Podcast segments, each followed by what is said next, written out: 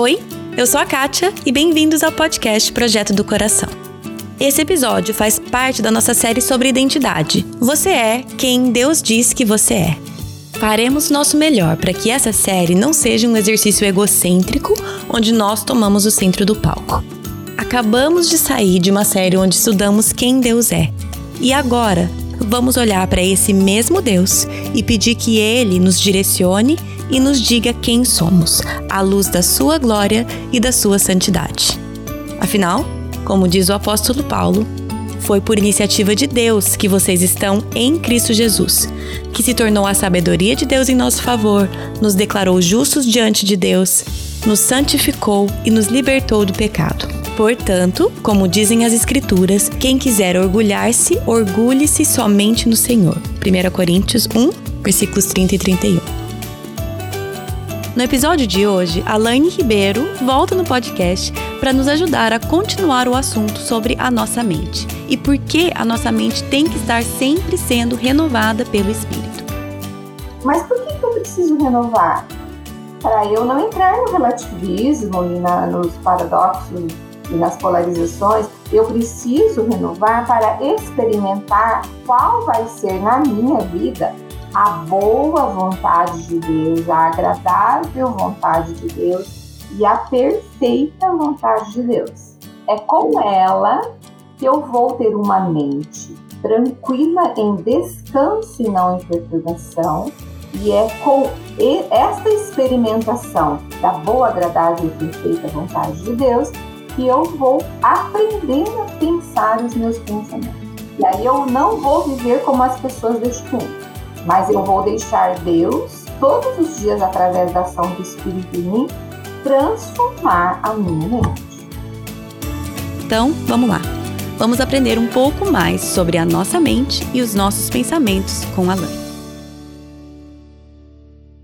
Bom, gente, hoje é, eu tenho o privilégio de falar novamente com a Laine Ribeiro. Ela é uma daquelas que eu conheço pessoalmente. Eu sempre gosto de ter pessoas que eu conheço pessoalmente. E não só isso, ela já esteve no podcast duas vezes antes. Então, Laine, seja muito bem-vinda novamente. Faz tempo, né? Mas seja muito bem-vinda novamente ao podcast. Sim, faz um tempo, Kate, mas para mim é um prazer estar aqui novamente no seu trabalho que eu tanto admiro. É um trabalho de disseminar aquilo que é bom no mundo tão tecnológico hoje, em que tantas coisas disseminam é, o mal, né? então eu fico feliz de você poder achar que eu posso contribuir em um, um pingo no oceano, vamos dizer, de trazer algo bom, né, para que as pessoas possam usufruir de novos pensamentos em suas mentes e é um prazer para mim estar aqui novamente com você. Não, obrigada, Lani. Meu convite para você não foi só pelo seu trabalho profissional, que eu quero que você fale, mas pelo seu, pela sua vida pessoal também. Então, eu queria que você é, se apresentasse um pouquinho, uhum. quem você é, sua família, o seu trabalho, o seu ministério, para as pessoas que não ouviram, talvez, um dos outros episódios. Que, por sinal, eu vou colocar o link aqui para vocês que não ouviram os outros episódios com a Lani. Mas vamos começar assim, Lani. Se apresenta um pouquinho, por favor. Então, eu sou, meu nome é Laine Araújo Ribeiro, sou, tenho 64 anos, eu sou bacharel em Direito e sou psicóloga, com alguns estudos nesses anos todos, algumas formações e, e muitos trabalhos e muitas coisas, né? é, eu sou casada, 42 anos, com Antônio Carlos, nós temos duas filhas, a Mariana de 41 anos e a Natália de 37, nossas filhas também são casadas e elas nos deram a sobremesa da vida, que são três netos maravilhosos, o Frederico de 11 e o Henrique de 7, que são filhos da Mariana e do Roberto, e a Isadora de 9, que é filha da Natália e do João. Eu moro em Londrina, Paraná, no Brasil. É, eu trabalho com psicologia clínica há em torno de 20 anos e eu amo o que eu faço, eu tenho muito prazer em trabalhar na área de ajuda, porque a área de ajuda para mim, ela me faz me sentir perto do evangelho. Porque quando eu lembro de Jesus, ele veio numa num momento muito duro né, quando ele é, começa o seu ministério na Palestina, havia um império soberano e um império muito duro, tirano. E quando ele, como Deus né, encarnado, ele, ele começa a exercer aquilo que o Pai pediu dele, ele olha para os que sofrem. Então, a psicologia, para mim, ela é uma ferramenta né, que tem o braço na ciência da subjetividade para ajudar os que sofrem. Então, eu me sinto uma pessoa privilegiada por Deus ter me dado essa missão.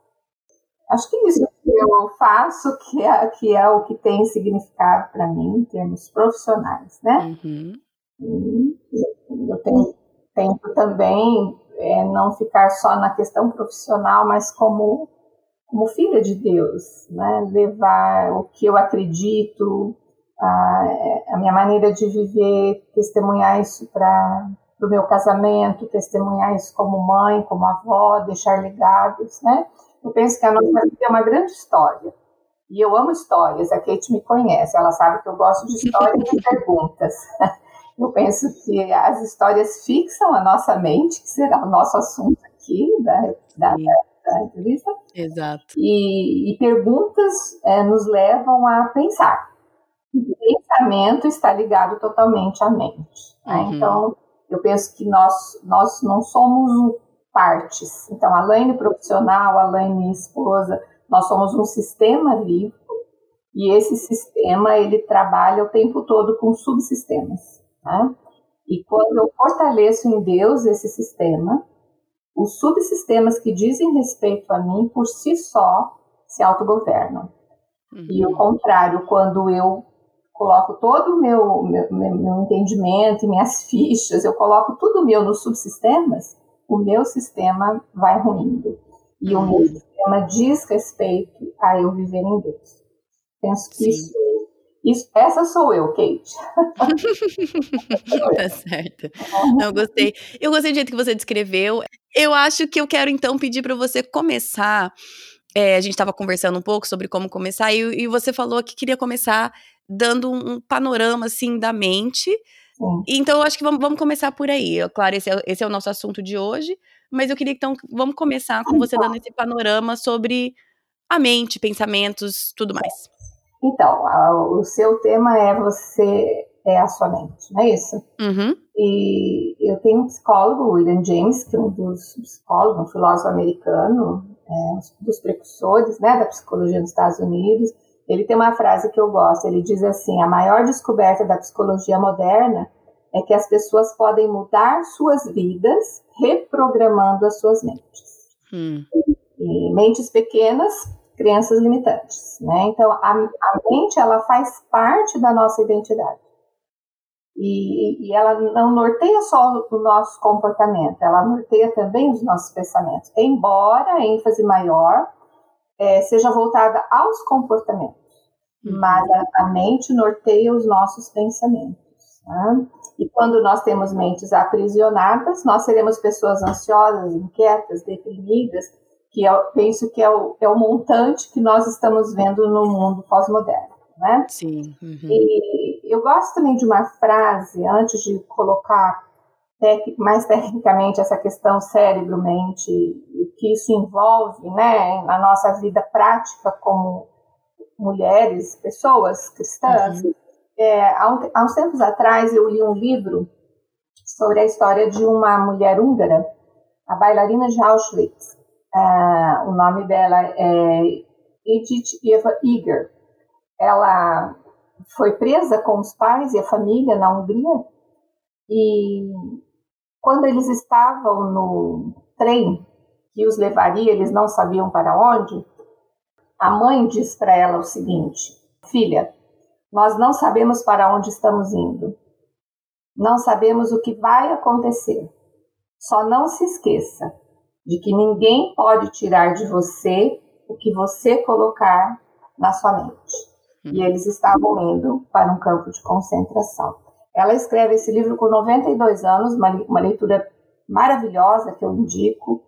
E é, isso que me chama atenção, um, um momento de total vulnerabilidade, uma menina de 14 anos que era uma, uma, fazia parte do corpo de baile da Hungria, é, ouve da sua mãe: preste atenção, ninguém pode tirar da sua mente que você colocar nela. E eu penso que essa frase, ela serve para mim hoje, serve para você hoje, e serve para todas as pessoas que estiverem nos ouvindo aqui. Uhum. Né? E nós não podemos mais não observar a nossa mente, porque a nossa mente, na verdade, ela é uma estrutura. Né? Nós sabemos que o, nosso cérebro tem funções, mas nem sempre nós, nós nos atemos ao fato de que a nossa mente tem função. Uhum. Porque a função da nossa mente é organizar os nossos pensamentos. Eu não vou renovar nada em mim se eu não organizar a minha mente, porque nela estão contidos os meus pensamentos. Né? Então, eu acho que é importante a gente descrever isso, as funções do, do nosso cérebro. Hoje a neurociência, ela, ela se volta muito para isso, né? como uma, uma possibilidade de trazer para o leigo mais conteúdos, né? mais, mais informação mesmo sobre o cérebro. Isso, acesso. Exato. Que não fique só nos profissionais de saúde, né? Então, uma coisa que eu acho interessante é que é o seguinte, que eu preciso pensar para mim. Todos nós temos uma caixa craniana e uma massa encefálica. Uhum. E todos nós temos uma mente, mas cada ser humano tem a sua mente. Uhum. Né? Então, é, o cérebro sendo essa estrutura física, vamos pensar o cérebro sendo o meu hardware, o meu disco rígido, o aparelho. Uhum. E a minha mente sendo as programações, vamos pensar o meu software, uhum. né, onde eu vou estabelecer as minhas crenças, as minhas experiências, as minhas emoções, os meus hábitos, e tudo isso é reprogramável.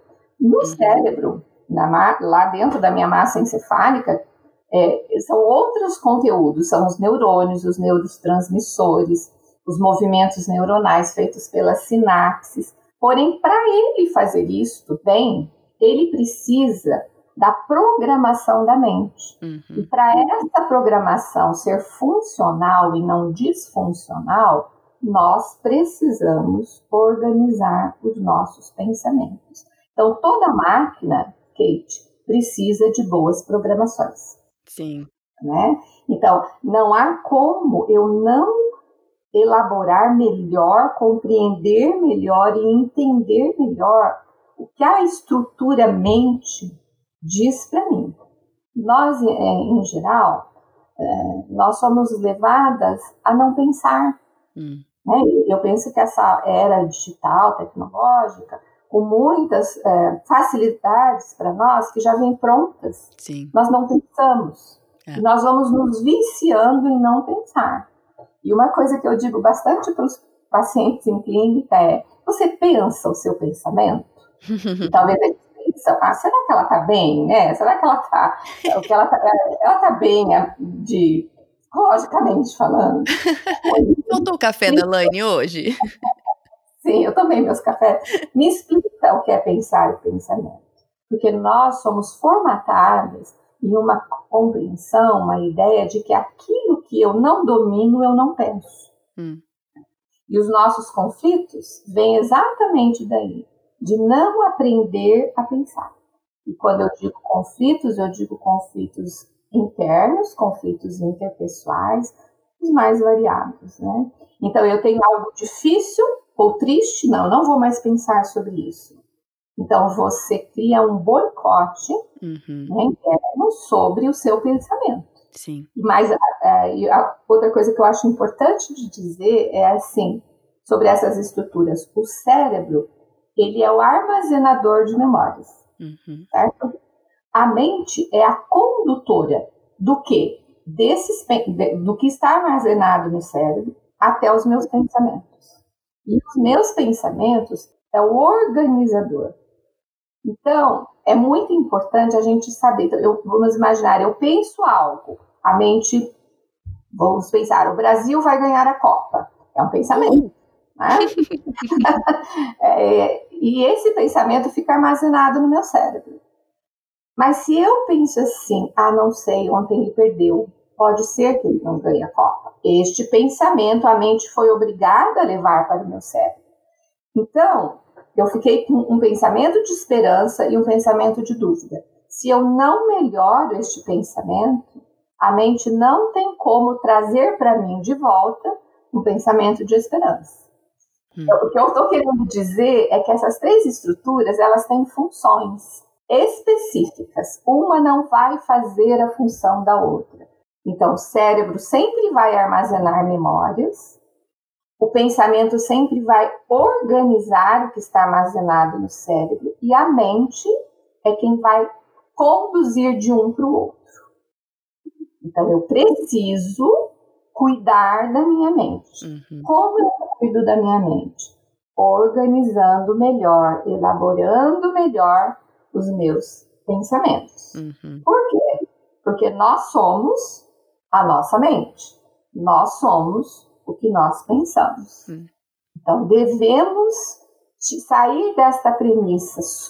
É, só, é sofrido ou não penso? É chato ou não hum. penso? É triste ou não penso? Então, eu não elaboro uma organização funcional dos meus pensamentos.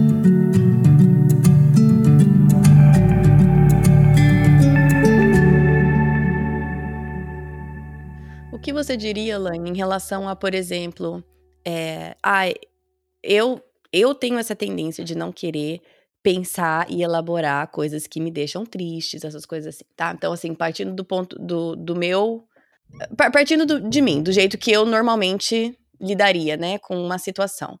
O que você diria para para o argumento entre aspas de tá, mas se eu sou a minha mente, se eu sou os meus pensamentos, eu não quero ficar pensando essas coisas, eu não quero é, ficar elaborando essas coisas. Então é melhor eu não pensar sobre isso, porque aí isso não é, entra no processo formativo de quem eu sou.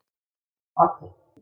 Eu gosto daquele texto de Filipenses, né, capítulo 4, versículos 8 a 9, quando o apóstolo Paulo está se despedindo na carta da igreja de Filipos, e ele diz: Quanto ao mais, irmãos, tudo que é puro, tudo que é amável, tudo que é, é de boa fama, tudo isso que ele está fazendo é dizendo assim: tragam para a mente de vocês tudo isso, em detrimento da dor, em detrimento da tristeza, em detrimento do momento, façam este treino, né? Façam isso, porque aí vocês não ficam num caráter constante e evitativo de não pensar e assim desorganizar a sua mente. Né?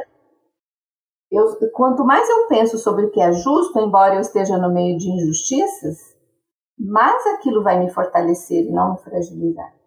Quanto mais eu penso naquilo que é amável, embora eu esteja em meio a, a, a situações de não amor, né, de, de mais aquilo vai me fortalecer, eu não, não me fragilizar. Uhum. É, então, esse é um aprendizado. Ele termina falando: o que aprendeste de mim foi o que Jesus fez. Uhum. Sim. E ele é o nosso exemplo. Uhum. Né? Então, eu, eu posso todo o tempo fazer esta ativação de fazer, de usar essas funções é, de uma maneira positiva, uhum. não só melancólica, nostálgica, negacionista, né, de, de não pensar. É. Porque os pensamentos, Kate, geram as minhas ações. Sim, e aí que eu ia até pensar, porque enquanto estava falando sobre até esse versículo que a gente conhece tanto, né, é, de encha sua mente com coisas boas, pense naquilo que é puro, agradável. Puro, Isso. Uhum. E muitas vezes eu acho que, como cristãos, tentando fazer aquilo que a Bíblia pede, a gente faz o contrário. O que você explicou aí é, por exemplo, em meios de situações de tristeza, eu vou lembrar da minha verdadeira fonte de alegria. E isso que eu vou trazer à minha mente. Mas muitas vezes o que eu creio que a gente faz é que em meio a momento de tristeza, eu vou reformular esse momento de tristeza e fazer com que não, não, não. Isso na verdade é bom e a gente vai acabar distorcendo a verdade para que a gente ah. achando que é isso que eu preciso fazer, né? Por exemplo, igual você falou em situações de não amor. Digamos que eu tô num num, num relacionamento, não necessariamente amoroso, mas é um relacionamento com alguém que aquela pessoa, enfim, eu, eu quero o amor daquela pessoa e aquela pessoa não me dá amor. Sim. eu posso, eu posso pensar que essa passagem em Filipenses está querendo que eu entenda ou me convença que não, não, essa pessoa, ela me ama. Essa pessoa, ela me ama. E, e como se fosse isso encher a minha, coisa, a minha mente daquilo que é bom. Mas, na verdade, o correto ali, é, o que Deus está pedindo é que a gente olhe para aquela situação, sinta a dor da falta de amor de um relacionamento que ali deveria, deveria conter amor e não contém, e pensar, ok, aqui não existe aquilo que eu preciso, mas Deus me ama e Ele é a minha fonte de amor. Só que isso não existe se a gente não, como você falou, pensa os nossos pensamentos, né? Não, esse processo não existe se eu simplesmente fico, não, não, não, tá tudo bem, na verdade, tá ruim, mas tá bom, porque vai dar tudo certo. Isso não é o encher a mente com coisas boas, né? Então, veja o que você falou. Pensamento que você trouxe para nós, eu estou, eu amo uma pessoa que não me ama. Eu não vou me, me mentir para mim mesmo, não, ela é boazinha, eu, ela me ama, ela só fez aquilo. Não, isso é desorganizar o pensamento. Organizar o pensamento é fazer o que você falou. Ok, essa pessoa não me dá amor, mas eu tenho a fonte de amor. Uhum. Aí é uma organização do pensamento. Sim, né? Uhum. Porque, na verdade, a mente ela acaba expondo a verdade interior de cada ser humano. Né? É ela que vai orientar minha relação com o ambiente físico, social, moral, emocional, espiritual, porque a mente, a composição dela são as impressões que eu capto pelos sentidos todo o tempo, que uhum. estão guardados na minha memória, Sim. no meu cérebro, né? E elas são atualizadas constantemente com o que eu vou adquirindo através dos meus pensamentos. Sim. É, e aí que volta aquele, aquele versículo que a gente fala tanto também em Lamentações, né? Quero trazer à memória aquilo que me traz esperança. Mas Exatamente. aí logo em seguida a gente esquece que o próximo versículo daquela passagem que a gente tanto fala é as misericórdias do Senhor são a causa de não sermos consumidos. Porque as suas misericórdias não têm fim e renovam-se a cada manhã. Porque muitas vezes eu creio que a gente para nesse, como cristãos, né? É, quero trazer à memória aquilo que pode me dar esperança. E aí a minha esperança, seguindo nesse exemplo, por exemplo, de um amor de, de, uma, Sim, de um relacionamento. A minha esperança é que esse amor seja meu. Exato. que essa pessoa então vai, que esse relacionamento vai mudar, e essa vai mudar. Não, não. A esperança não está aí. A esperança está nas misericórdias do Senhor que, que a, a, a, razão pela qual eu não sou consumida por um sofrimento é a misericórdia do Senhor, não é a esperança em que a situação vá se resolver, é a esperança em que Deus já resolveu todas as situações, em que Ele já fez tudo que era para fazer e que a, né, as misericórdias dele não têm fim. Mas aí que a gente entra nesse pensamento que você falou, negacionista, de não pensar os pensamentos, porque a gente acredita que estamos fazendo a coisa certa, porque não, não, não, não posso pensar nisso, porque quero trazer à mente aquilo me traz esperança, pensar naquilo que é bom, agradável, tarará.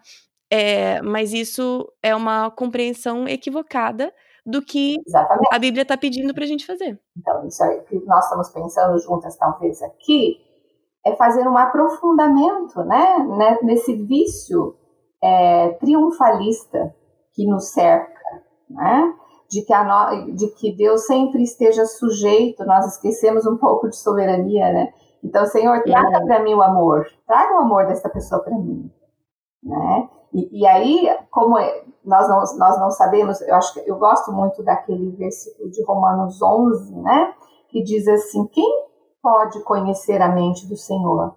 Ou quem é capaz de dar conselhos a Ele, né? Uhum. E quem é capaz de dizer para Deus faça isso ou faça aquilo? Porque as, as riquezas de Deus, os planos dele para mim são tão grandes que às vezes está nisso o não me dar aquele amor. Uhum. Então eu não posso explicar as decisões do Senhor para mim.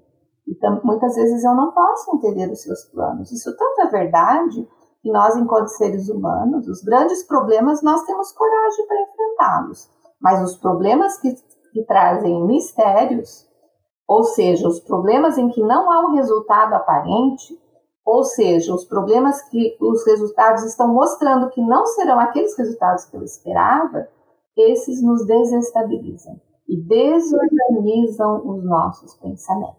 Né? Então, se você for olhar Filipenses 4, 8, 9, é, o que Paulo está falando é assim, mantenham na sua mente a alegria, sejam amáveis com os outros, né? fiquem em descanso e não em perturbação e preocupação excessiva. Se vocês fizerem isso, né? Vocês vão ter paz. Qual paz? A paz de Deus, a paz do Deus misericordioso, né? Porque ela uhum. explicava, mas o que, que essa paz faz? Ela guarda a mente. Uhum. Então, se eu quero uma mente guardada, eu tenho que saber, saber o que colocar nessa mente. O que eu coloco na mente? O que eu organizo através dos meus pensamentos. O oposto disso é o que? Ansiedade, inquietação, irritabilidade, compulsões, ah, transferências, projeções, muitas coisas, né? É, consumo irrefriado, e, e por aí é, é, um buraco. Vamos entrando nos buracos existenciais, saindo da esperança. O que eu mais vejo em clínica hoje, Kate, são pensamentos de desesperança. Uhum. As pessoas, nós somos ensinados a ficarmos felizes pelo resultado positivo. Uhum, sim. E não na mesma proporção nos permitirmos em Deus sermos renovados na nossa mente, né? Hum. Então, se eu não encho a minha mente com o que é bom, se eu não ponho prática nisso, eu vou encher a minha mente com o quê? Com o que não é bom. E aí eu hum. vou fugir de organizar os meus pensamentos e vou ter uma mente inquieta, ansiosa, depressiva, e o que acabamos de falar aqui. É. Então, o que penso é que nós precisamos de uma atenção maior.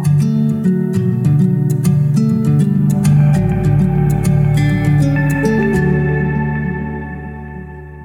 Vamos falar então um pouco sobre isso, Laine, sobre essa falta de atenção que a gente dá aos nossos pensamentos, à nossa mente, e o excesso de atenção que a gente dá aos aquilo que os outros veem, ou que a gente até vê, porque são os, os comportamentos, né? As, a, as ações.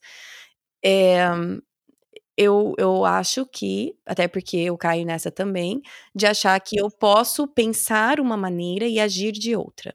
Eu acho que é possível dividir essas duas coisas. E até certo ponto é até possível. Por exemplo, eu posso, né, aquela coisa bem clássica da falsidade de ficar pensando horrores da pessoa, a pessoa chega, nossa, oi, tudo bem? Como é que você tá? Essa coisa assim. Então, assim, até que é possível de certa forma. Mas eu queria que você que você elaborasse um pouco sobre esse, esse essa, essa mentira que é que a gente que nossa mente pode nossos pensamentos podem ser um e nosso comportamento pode ser completamente o contrário.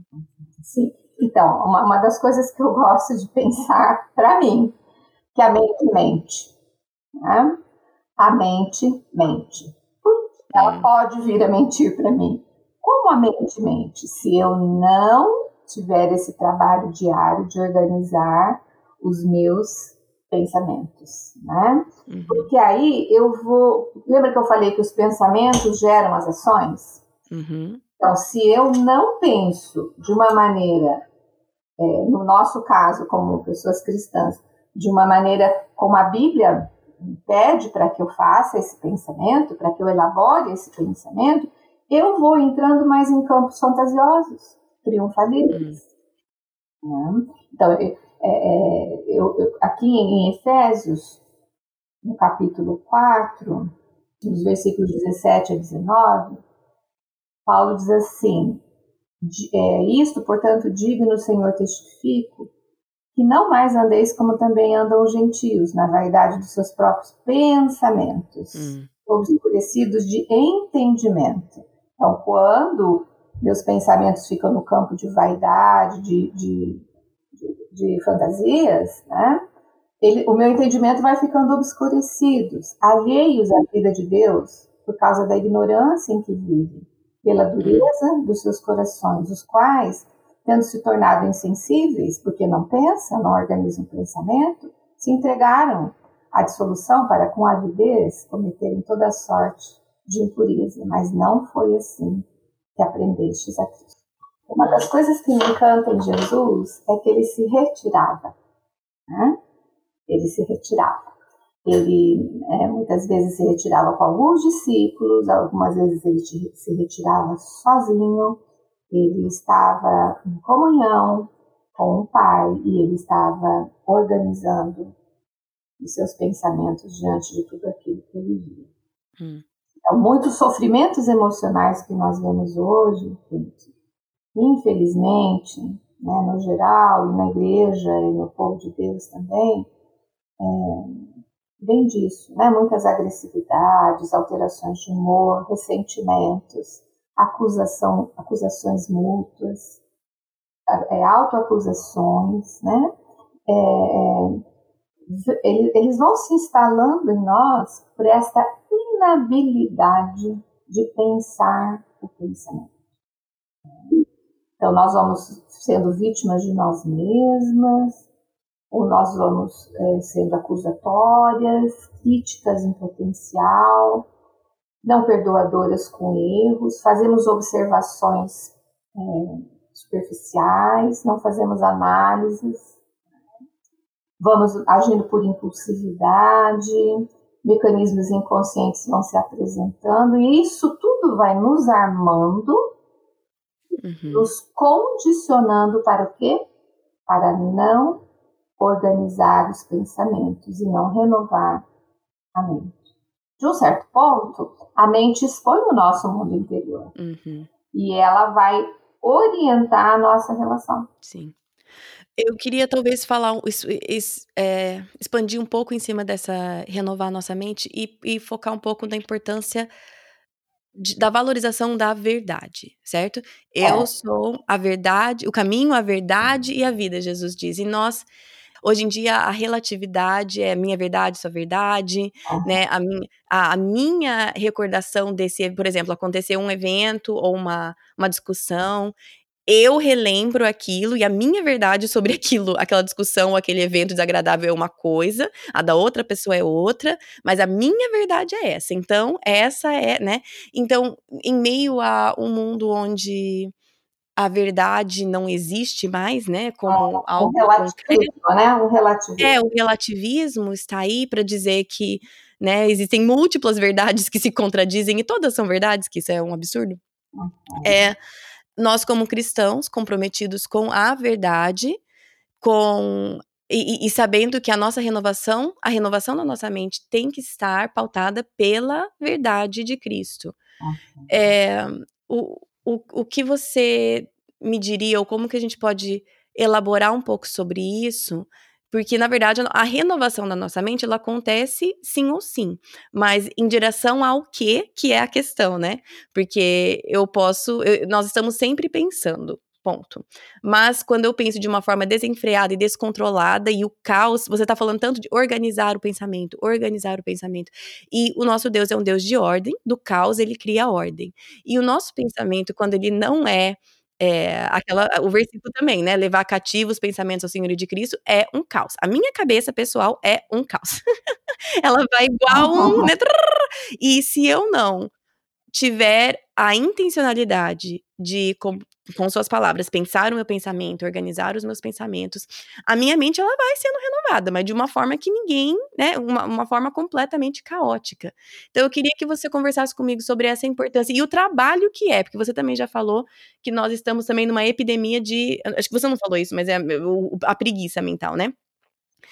E, uhum, sim. E, e é porque é uma coisa muito trabalhosa, mas vamos falar um pouco sobre a importância do engajamento com a verdade de, Cristo uhum. nesse processo de organizar os pensamentos e nesse esforço que é necessário. Nós, como cristãos, nós precisamos colocar esse esforço em é, pegar o caos e por ordem. Eu pedi que Deus coloque ordem, nós não somos tão capazes, mas fazer com que isso seja uh, uma prioridade, porque nosso Deus é um Deus de ordem, ele não é um Deus de caos. Então, é, eu, eu, penso que a civilização, em todas as suas eras, ela é paradoxal, né? Se nós formos pegar a modernidade, a pós-modernidade, o que, que nós temos visto? Todo, todo esse, essa, esse desejo, esse movimento, essa rota de unir tudo, como se fosse possível, né? Então, o paradoxo está exatamente aí. Mas não é para unir? E por que, que está um mundo tão polarizado? Por que, que há tanta ambiguidade entre nós? Por que, que há tanto extremismos, né? E essas premissas é, mal conduzidas ao longo dos tempos, elas vão trazendo a, a, a, as falácias, né? E o relativismo. E, então, nós cristãos, nós ficamos entre esse ponto, que é o ponto existencial entre nós hoje, e a verdade de Cristo. Né? Porque o desejo de Deus é que nós cheguemos ao conhecimento da verdade, que é Cristo. Né? E, e, e aí nós ficamos entre um paradoxo: a ordem de Cristo, Deus é um Deus de ordem, e o caos estabelecido em toda essa, essa polarização em que nós estamos, é, essa liquidez, né, essa volatilidade em que nós estamos estabelecidos como seres humanos. Agora, o que você pediu, como, como lidar com isso? Como é, operacionalizar isso em mim, né, neste tempo que é hoje, pela mudança da mente. Mas, e por que, que a, minha, a mente precisa ser renovada? Porque desta renovação, através da rota verdade de Cristo, e não da rota relativismo dos tempos pós-modernos, é através daí que vai vir a minha visão de mundo. E a minha visão de mundo como um, um agente de, de, de, transformação, enquanto o Senhor não me levar, a minha visão de mundo é a visão de Deus, de ordem e não de caos, de vida e não de morte, de pessoas e não de encastelamentos virtuais. É de olhar para as minhas verdades e estabelecer as minhas verdades de acordo com a palavra de Deus. Tá, mas todo mundo está fazendo assim, então, mas qual é a verdade de Cristo sobre isso? E aí eu tenho que enfrentar a minha verdade de Laine, pedir a ação do Espírito Santo em mim, porque às vezes a minha verdade de Laine é para o caos e não tanto para a ordem.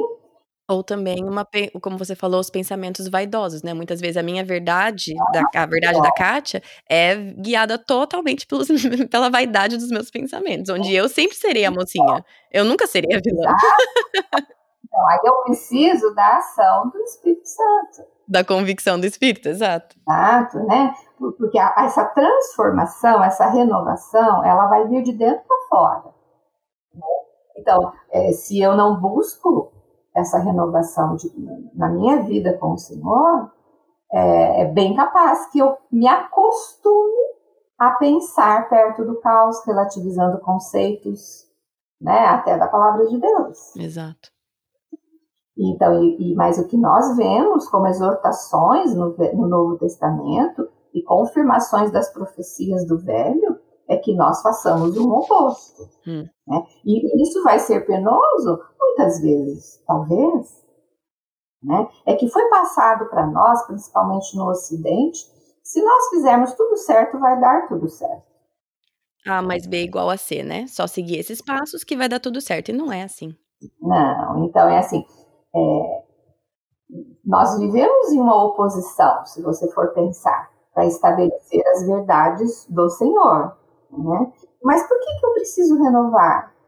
Para eu não entrar no relativismo e na, nos paradoxos e nas polarizações, eu preciso renovar para experimentar qual vai ser na minha vida a boa vontade de Deus, a agradável vontade de Deus e a perfeita vontade de Deus. É com ela que eu vou ter uma mente tranquila em descanso e não em perturbação, e é com esta experimentação da boa, agradável e perfeita vontade de Deus que eu vou aprender a pensar os meus pensamentos. E aí eu não vou viver como as pessoas deste mundo, mas eu vou deixar Deus, todos os dias, através da ação do Espírito em mim, transformar a minha mente. E aí vamos conhecer a vontade de Deus. O que é essa vontade? É tudo aquilo que é bom para mim, tudo aquilo que é perfeito para mim e agradável para mim a partir da, do governo dele em mim, da soberania dele, que eu reconheço em mim. Hum, esse que é tão difícil, né? Enquanto está falando tudo que é perfeito para mim, agradável para mim, aí você fala a partir da soberania de Deus. Exato. aí que muda tudo. Isso muitas vezes é viver na contramão Exato. do que está estabelecido à nossa frente, à nossa vida, né? É. E outra coisa que eu acho que é importante na, nós pensarmos, porque e onde nós, Lane, onde nós organizamos isso? Pela leitura da palavra. Tá? Uhum. E, e, e, é interessante que quanto mais nós lemos a Bíblia com esta visão de renovação da mente, mais nós vemos, a, a, nós podemos perceber que em muitos versículos na Bíblia, às vezes a palavra mente, coração, alma, entendimento, por causa das traduções, elas ficam um pouco soltas. Hum. Mas muitas vezes todas essas, essas palavras, elas, coração, alma, entendimento, espírito, elas estão ligadas ao processo mental no ser humano, que é de cada um, é individual, de organizar os seus pensamentos. Hum, sim. É. Eu gosto muito daquele texto de Isaías, não sei se eu acabei já dizendo aqui, mas vou ratificá-lo, Isaías 26, ah, 26, 3, acho, né, que diz assim: Tu conservarás em paz aquele cuja mente está firme em ti, porque ele confia em ti. Hum. Essa fala, para mim, acho que é 26.3. Ela, ela organiza todas as estruturas, as funções, cérebro, mente, pensamento, porque eu, eu, eu tento imaginar o verbo conservar. Né? Para eu conservar algo, eu tenho que cuidar daquilo. Uhum. Para você conservar uma planta, você tem que saber a rega, a rega certa daquela planta. Você não pode pôr nem muita água, nem pouca água, porque aquela planta ela é única e ela precisa de uma rega adequada. Então, eu conservo a minha mente em paz quando eu produzo diariamente, né, pelo meu desejo de estar em Deus, esta organização da minha mente. Uhum. Então, não podemos esquecer que a mente está ligada ao ato de pensar. E nós somos preguiçosos para pensar, como você bem disse há pouco. Não podemos mais ser, Kate. Não. É o que eu falei no outro episódio, que nós, como cristãos, não podemos nos dar o luxo de entrar nessa preguiça de pensar que a cultura está. Exatamente. Ok, todo mundo tá, mas nós não podemos nos dar esse luxo. Não nós podemos. precisamos engajar a nossa mente. Então, porque a, se, se Deus me deu um sistema nervoso central, que é a sede de todas as minhas funções cognitivas, cognição tem a ver com pensamento. Uhum. Né? Então, eu, eu não posso me abster de usar a minha função cerebral é, para me tornar a pessoa que eu sou em Cristo. Uhum. Exato, exato. Ou posso. E aí, se é. eu posso, né? Eu não devo, eu acho eu não posso. Ou posso. Não devo. Se quiser, eu vou colher uma mente ociosa, uma mente é, inquieta, uma mente com pensamentos é, é, viciantes, né? Por exemplo, hoje nós sabemos que a pornografia, uma criança de 10 anos é certeza que ela já viu é, pornografia na, nas mídias, né? E isso maltrata a mente. Totalmente. Né? Então, nós, como pessoas é, comprometidas com o Evangelho da graça de Deus em Cristo neste mundo, nós não podemos ter preguiça mental.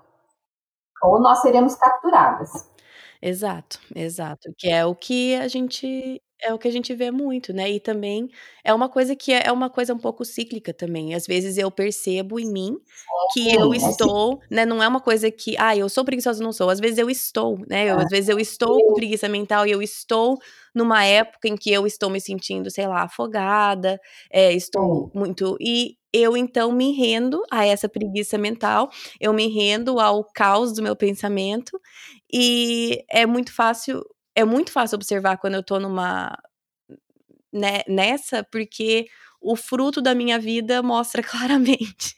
Claro. né? E você falou uma coisa importante, que às vezes nós achamos, essa, essa palavra, né, eu alcancei isso, agora eu tenho a minha mente guardada e uhum. renovada, e como se fosse algo estático.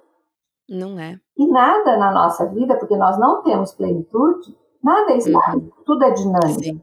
Então a é. vida é recorrente. Por isso que é um exercício diário, de quando eu me percebo. Eu penso que uma das coisas que o Espírito Santo faz em nós é, é aumentar as nossas percepções. Nós, quando nós dependemos dele, e quando nós temos autoconhecimento, né, pelas questões mentais e emocionais que trabalhamos, as nossas percepções sobre o nosso próprio caos, elas são mais rápidas.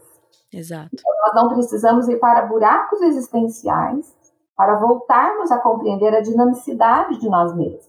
E nessa dinamicidade, ora nós estamos com uma mente mais organizada, ora não. Ora nós estamos com pensamentos mais cativos a Cristo, ora não. Exato. Mas se eu tenho uma percepção melhor sobre mim, sobre a ação de Deus em mim, sobre os construtos da palavra de Deus em mim, é, eu vou é, poder fazer isso de uma maneira melhor. Não vou ficar, eu vou ficar mais, mais tranquila do que perturbada, uhum. né? mais em descanso do que em ansiedade. Posso até ter tristezas e melancolias, mas não preciso deprimir por elas. Né? E aí eu estou organizando meus pensamentos. Então, a vida é recorrente. Não é estar todo dia uau. Ah, eu consegui isso. Você conseguiu até ali. Você não sabe o que vai acontecer dali uma semana e como você vai reagir àquilo. Exato. Então, é um exercício constante, né? De autoobservação, de autorregulação, de dependência do Senhor, uhum. de, de é, ativar os princípios da palavra no seu coração diariamente. É. Eu é. tenho uma, se você me permite, eu gostaria de colocar uma, uma situação minha, um exemplo meu. Por favor. Tenho, São os que a gente mais gosta. Ah, sim. Eu tenho para mim uma prática diária.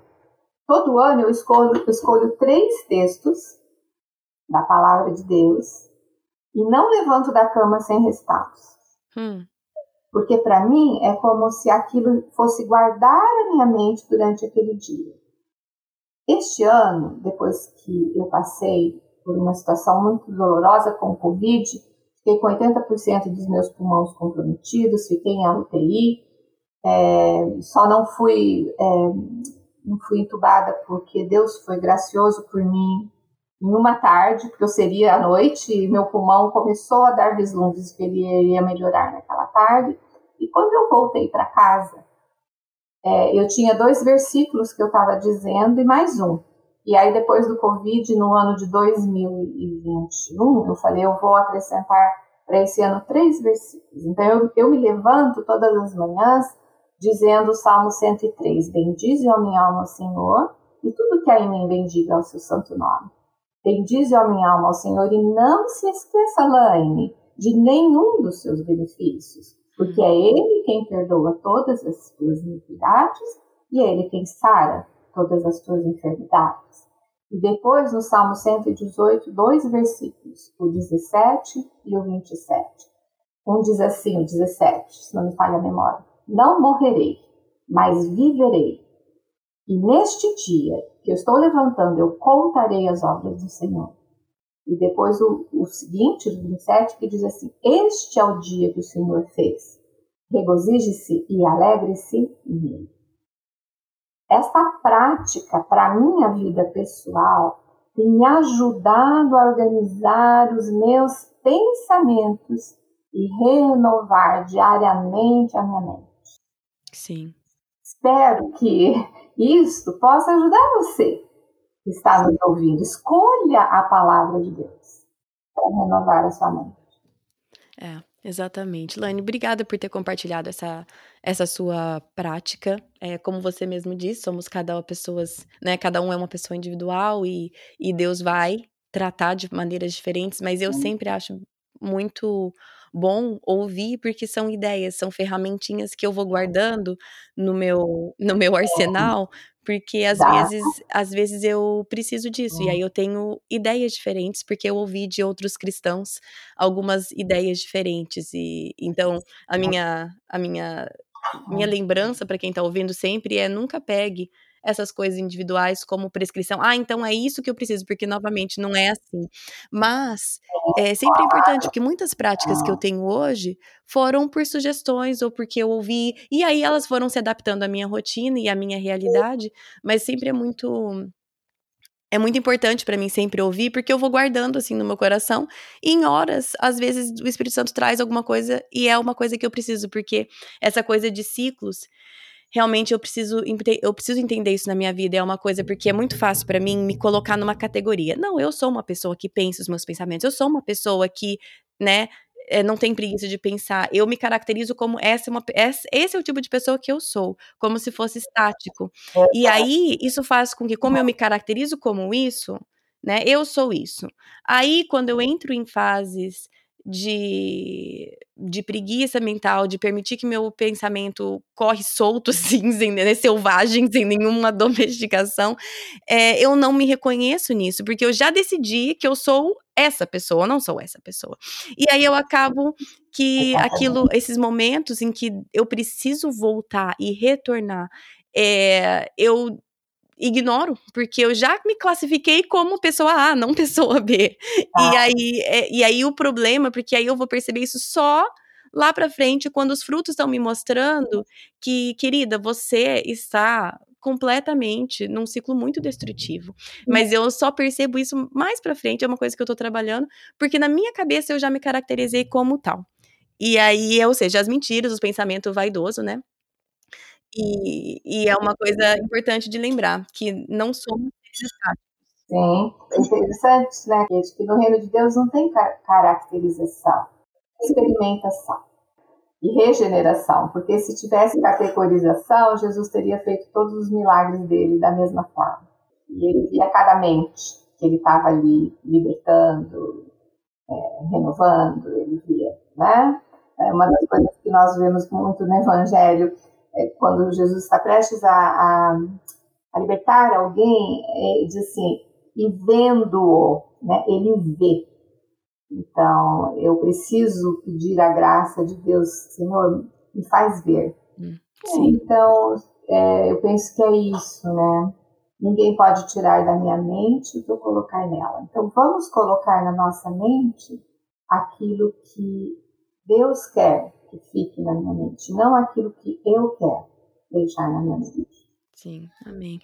Laine, eu vou pedir para você é, encerrar o nosso tempo em oração, mas antes disso eu queria só ler. A gente falou tanto sobre essa renovação da mente, eu queria ler Romanos 12, 2 é esse versículo, mas eu queria ler Romanos 2, 12, 1, 2 e 3 e pedir para você orar. É, que Deus dê essa graça, porque Romanos 12, vou ler os três versículos, 1, 2 e 3 falam assim: Portanto, irmãos, rogo pelas misericórdias de Deus que se ofereçam em sacrifício vivo, santo e agradável a Deus. Esse é o culto racional de vocês.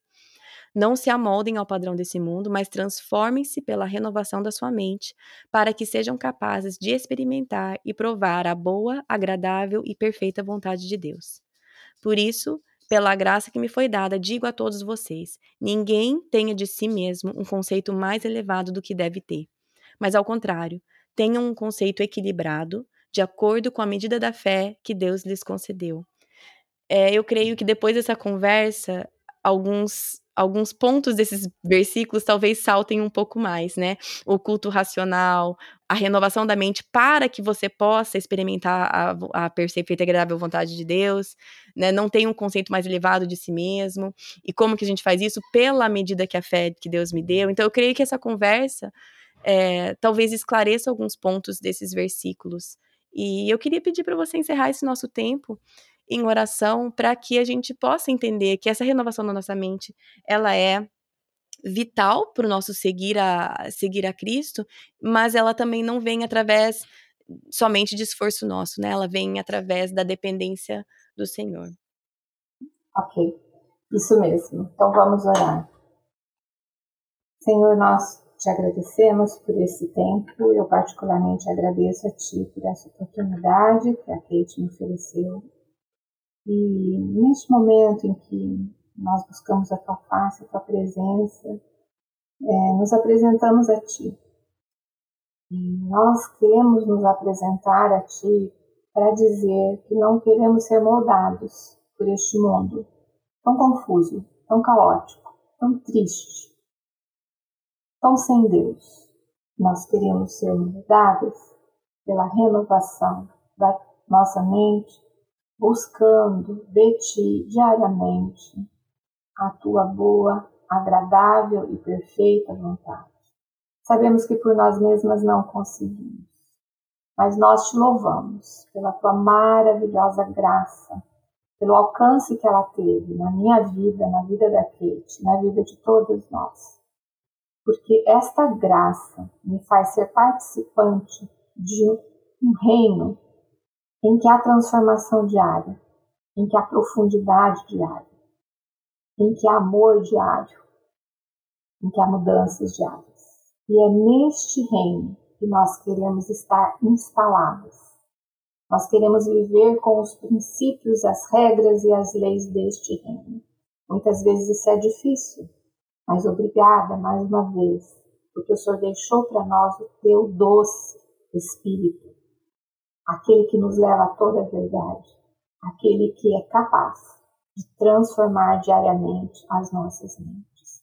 Que esse Espírito seja derramado nos nossos corações para enfrentar o caos, para emergir do caos, para lutar no caos e para sermos transformados diariamente como pessoas que mostram a este mundo que há uma mente organizada, há um pensamento que está estabelecido com os princípios de um reino onde o rei nunca sai do trono, onde ele sabe todas as coisas, controla todas as coisas.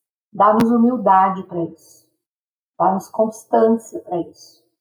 Tira a nossa preguiça e a nossa procrastinação, para que nós dependamos diariamente da sua ação em nós. Aprofunde-nos em ti. Por favor, Senhor, nós precisamos ser homens e mulheres que contêm a grande história neste mundo que há salvação, que há renovação de mente. Obrigada, porque pelo sacrifício do teu filho, ninguém pode colocar na minha mente aquilo que o Senhor não quiser que fique nela. Eu te bendigo, te agradeço por este tempo. Em nome de Jesus, amém.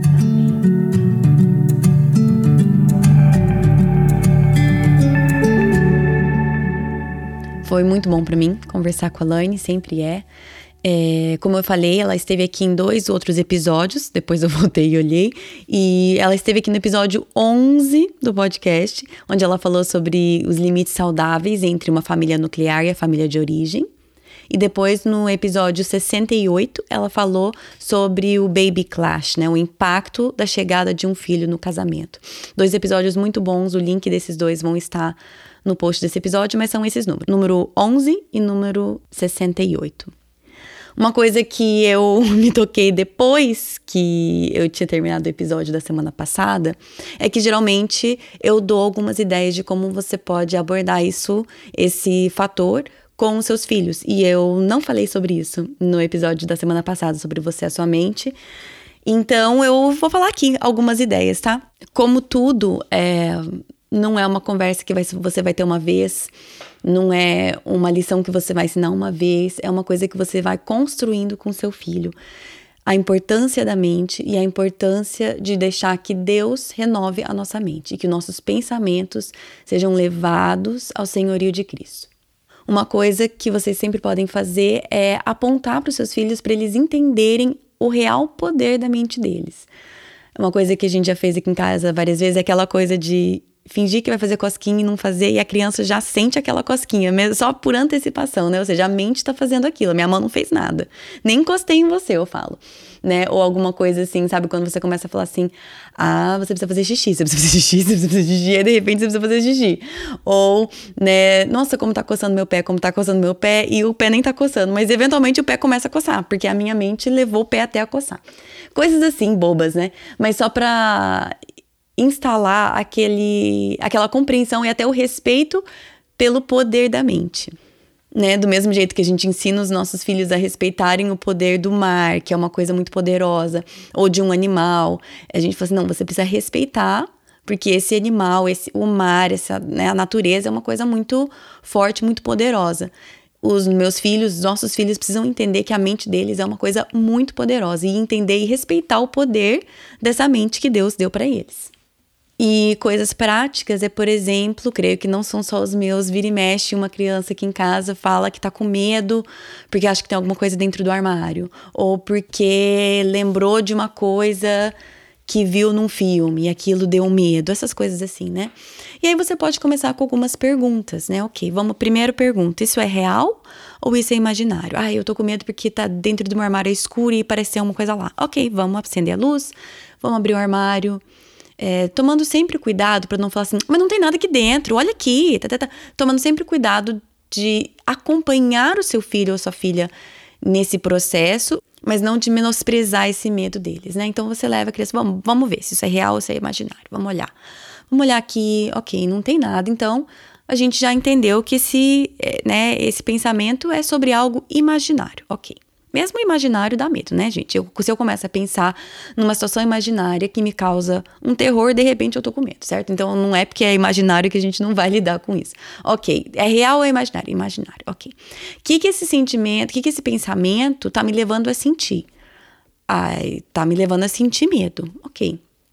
Já estabelecemos que é imaginário, mas que mesmo assim tá levando ao medo. O que que eu posso fazer em relação a isso? Ah, sei lá, posso fechar a porta do armário, isso me ajuda. Posso acender uma luzinha de presença assim dentro do quarto, ajuda. Posso ler um livro para me distrair, ajuda, ok. É, você começa a pensar em algumas soluções que, que pode fazer para resolver ou ajudar ali a situação. E a última pergunta é como que eu faço com que esse pensamento me leve, me leve mais para perto de Deus e não mais longe tô, tudo eu tô usando esse exemplo de um medo, né? Um medo de alguma coisa no quarto, alguma coisa à noite. Seguindo esse exemplo, esse medo pode me levar um pouco mais para longe de Deus quando eu permito que ele possua totalmente meu coração, a minha mente e não consiga e nada mais entre ali. E eu seja totalmente tomada por esse medo de tal forma que eu esqueço da presença de Deus, eu esqueço do amor de Deus. Ou eu posso fazer com que esse medo me leve para mais próximo de Deus, porque eu chego nele e falo: Deus, eu estou com medo. E eu levo o meu medo, a minha ansiedade para Deus em oração. Então são assim algumas conversas, não é uma receita, tá gente, mas são algumas conversas que a gente pode ter com os nossos filhos, ensinando-os a, como a Laine mesmo diz, pensar os pensamentos. Isso que eu tô pensando é real, é imaginário? O que que esse pensamento tá me levando a sentir? Tem algo que eu posso fazer sobre isso? E como que eu faço com que esse pensamento me aproxime de Deus e não me distancie? Alguns pensamentos, a única forma que eles nos aproximam de Deus é quando a gente diz não para aquele pensamento, certo? Quando eu estou pensando na maravilha que seria, né, e me deslumbrando com um pecado, isso é um pensamento que claramente eu só preciso dizer não e reorientar a minha mente. E por que, que é importante a gente fazer isso? Ajudar os nossos filhos a enxergarem o que, que é mentira e o que, que é verdade. Porque nós podemos realmente convencer a nossa mente que, de que mentiras são verdades. Eu faço isso até hoje. Se eu escuto um barulho lá embaixo, assim, na minha casa, se eu não tomar o pensamento cativo. Detalhe que se meu marido tiver acordado, simplesmente manda ele lá embaixo para ver o que que é. Porém, se ele tá dormindo, eu não acordo ele muitas vezes. A maioria das vezes eu deixo ele dormir. Eu posso deixar com que aquilo tome total controle da minha mente, até ponto que eu tenho certeza absoluta que alguém entrou na minha casa, tá? Ou seja, eu faço com que a mentira se torne verdade pelo. Não se torne verdade, né? Mas na minha cabeça, a mentira vira verdade pelo tanto que eu acredito nela. E eu preciso que os meus filhos entendam isso, da, do perigo que é a gente contemplar e deixar a mente marinando em mentiras, porque nossa mente absorve aquilo e de repente a gente não consegue mais identificar o que é mentira e o que é verdade. Um exercício prático que vocês podem fazer, claro que tudo depende da idade dos seus filhos, mas é uma coisa divertida assim, meus filhos gostam dessas coisas até hoje. É pegar um copo transparente de preferência, água e coloca um pouquinho de corante alimentício, né? Pra água ficar, sei lá, verde, vermelha, a cor que você tiver. Aí você pega um papel toalha e coloca a ponta desse papel toalha dentro da água. Aí você vai ver que a água e a cor, né? Por isso que você coloca a cor para a criança poder enxergar, vai subindo pelo papel toalha, né? Vai, vai, ou seja, o papel vai absorvendo a água e a cor daquela água. E a nossa mente é assim, ela vai absorvendo aquilo na qual nós permitimos com que ela, que ela fique marinando, né? E aí que é também aquele versículo, né? A boca fala do que o coração tá cheio, Mateus 12, 34. Aí que você pode explicar a importância do Filipenses 4:8, né, de pensar em tudo que é verdadeiro, honesto, justo, puro, amável, E é disso que Romanos 8, 5 e 6 também fala, quando diz que quem vive segundo a carne tem a mente voltada para a carne, mas quem vive de acordo com o espírito tem a mente voltada para o espírito. Que a mentalidade da carne é morte, mas a mentalidade do espírito é vida e paz. Então tem muitos e muitos versículos que você pode apontar para os seus filhos para ensiná-los sobre a importância da mente, a importância de permitir que Deus governe essa nossa mente, não só as nossas atitudes, mas a nossa mente, os nossos pensamentos. Lembrando que, como uma amiga minha me disse, demora uma infância inteira para você criar uma criança. Não, são, não vai ser uma conversa que você vai ter com seu filho, ah, pronto, ensinei isso. Não. São maneiras com que a gente lida com isso. Aqui em casa a gente tem tido algumas situações também em que eu e meu marido estamos é, perturbados com algo, tristes, preocupados, e ao invés de esconder isso dos nossos filhos, às vezes a gente deixa que eles percebam que a gente está triste, que a gente está preocupado, que a gente está frustrado. E a gente faz esse processo da nossa mente com eles, né? Eu tô triste por causa disso. E eu estou preocupada por causa disso. Ok, isso é real ou é imaginário? Oh, é real. É, qual que é a verdade dessa situação? Ok, a verdade é essa como que essa situação pode me aproximar de Deus. E às vezes a gente pega e usa esses exemplos nossos e a gente permite com que os nossos filhos vejam a gente lidando com isso. É, claro que não é super assim orgânico, no sentido que geralmente essas, esses pensamentos ficam só na minha cabeça, eu não falo, né, eu não falo em voz alta. Mas meus filhos já estão numa idade que a gente está percebendo que às vezes eu processar essas coisas em voz alta, meu marido processar essas coisas em voz alta com eles, de acordo com a idade deles, o que eles né, conseguem compreender, tem sido muito útil aqui em casa com o aprendizado dos meninos. Então, fica aí só algumas dicas básicas e simples de como você pode talvez introduzir esse vocabulário na casa de vocês, com os filhos de vocês e saber que é uma coisa a longo prazo, né? São conversas que vão sendo construídas uma em cima da outra e que a gente vai, é, aos poucos, com a, com a orientação de Deus, ajudando os nossos filhos a entenderem o poder da mente que Deus deu para cada um deles e como eles devem usar essa mente para a glória dele, certo? Bom, gente, este é o último episódio deste ano de 2022. Eu sempre tiro esse mês de dezembro de folga. Eu vou tirar o mês de dezembro e janeiro de folga. O nosso final de ano tá um pouco diferente do que normalmente tá. E por vários motivos eu decidi tirar dezembro e janeiro. Então, a partir do dia 3 de fevereiro, o podcast volta, que é a primeira sexta-feira de fevereiro de 2023. Então, Quero desejar aqui um feliz Natal para todos vocês, um feliz ano novo. Sei que esse ano o podcast foi um pouco diferente devido ao nosso tempo no Brasil, que por sinal foi muito bom, e, e algumas mudanças aqui na volta e tudo mais. Mas eu espero que em 2023 a gente possa estar junto novamente e que Deus abençoe a família de vocês, o Natal de vocês, que Ele continue dando sabedoria para cada um de nós na medida que a gente é, segue com a vida que Ele mesmo nos deu, com as famílias, os trabalhos, os filhos, os ministérios que Deus deu a cada um de vocês. Muito, muito, muito obrigada por todo o apoio que vocês têm dado esse ano, por toda a mensagem carinhosa, todo o recado encorajador, toda a ajuda financeira que os mantenedores têm dado esse ano. O podcast agora não me custa nada, ele não tira nada do meu bolso mais, devido à ajuda dos mantenedores mensais. A ajuda de vocês, mantenedores, tem abençoado tremendamente a minha vida e esse ministério. Então, o meu muito obrigada vai a todos vocês também, tá bom? Gente, bom final de ano, feliz Natal, feliz ano novo e até ano que vem. Em Miqueias 5:5, lemos o versículo: Ele será a sua paz. Em Efésios 2:14, vemos o versículo: Porque ele é a nossa paz. Jesus já veio, ele já nos uniu ao Pai, então essa paz já é nossa. A nossa paz não depende de circunstâncias, porque Cristo é a nossa paz. Como seguidora de Jesus, a sua paz não depende do bem-estar dos seus filhos, não depende da sua conta bancária, não depende do seu estado de saúde ou do seu estado civil. Ele será a sua paz. Ele é a sua paz. Senhor Jesus, nos ajude a viver essa paz todos os dias.